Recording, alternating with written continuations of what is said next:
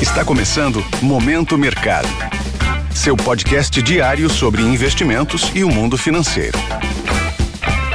Muito bom dia para você ligado no Momento Mercado. Eu sou o Deverson Rocha e bora para mais um episódio desse podcast que te informa e te atualiza sobre o mercado financeiro.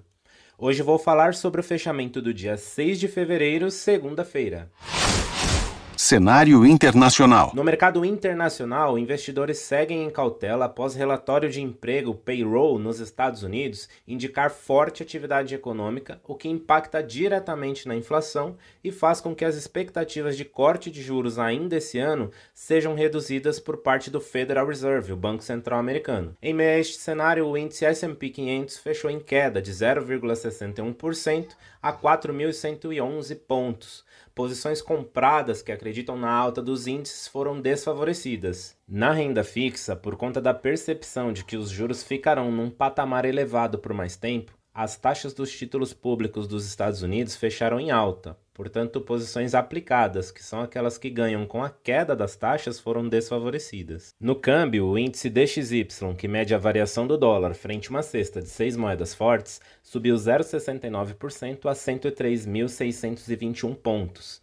O preço do petróleo subiu no mercado futuro, favorecido pela possibilidade de restrição de oferta da commodity, depois da suspensão das operações em um oleoduto na Turquia em razão do terremoto no país.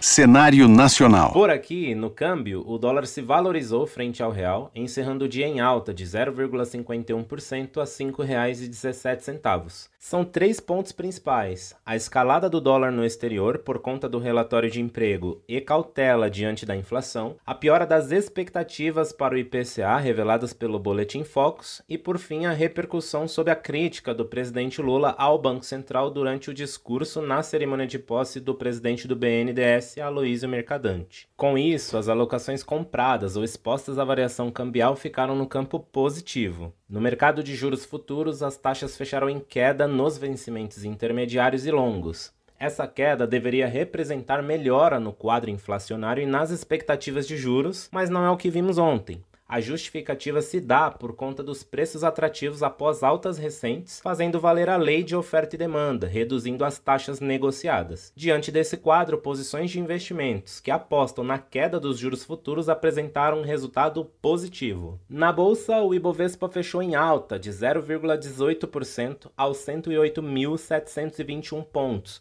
mesmo com cautela vindo do exterior e cenário político doméstico não favorecendo. A Petrobras, que possui um grande peso no índice, ajudou a mantê-lo no campo positivo. Diante disso, as posições compradas no principal índice da Bolsa Brasileira foram favorecidas. Pontos de atenção. Na agenda do dia, fica no radar o discurso do presidente do Banco Central americano, Jeremy Powell, que participa de evento no Clube Econômico de Washington e o presidente dos Estados Unidos, Joe Biden, fará discurso sobre o Estado da União. No Brasil, vamos acompanhar a divulgação da ata da reunião do Copom, Comitê de Política Monetária, da semana passada. O presidente do Banco Central, Roberto Campos Neto, participa de evento econômico em Miami, nos Estados Unidos, e além disso, a FGV publica o IGPDI, o Índice Geral de Preços Disponibilidade Interna de janeiro, importante indicador inflacionário. Sobre os mercados, agora pela manhã, as bolsas asiáticas fecharam em alta com o um anúncio de novas medidas para estimular o setor imobiliário chinês e o noticiário do setor de tecnologia. Na Europa, os índices abriram com ganhos, assim como os futuros de Nova York. Desta forma, termina o Momento Mercado de hoje. Agradeço sua audiência, um excelente dia e bons negócios. Valeu! Esse foi o Momento Mercado com o Bradesco. Sua fonte diária de novidades sobre cenário e investimentos.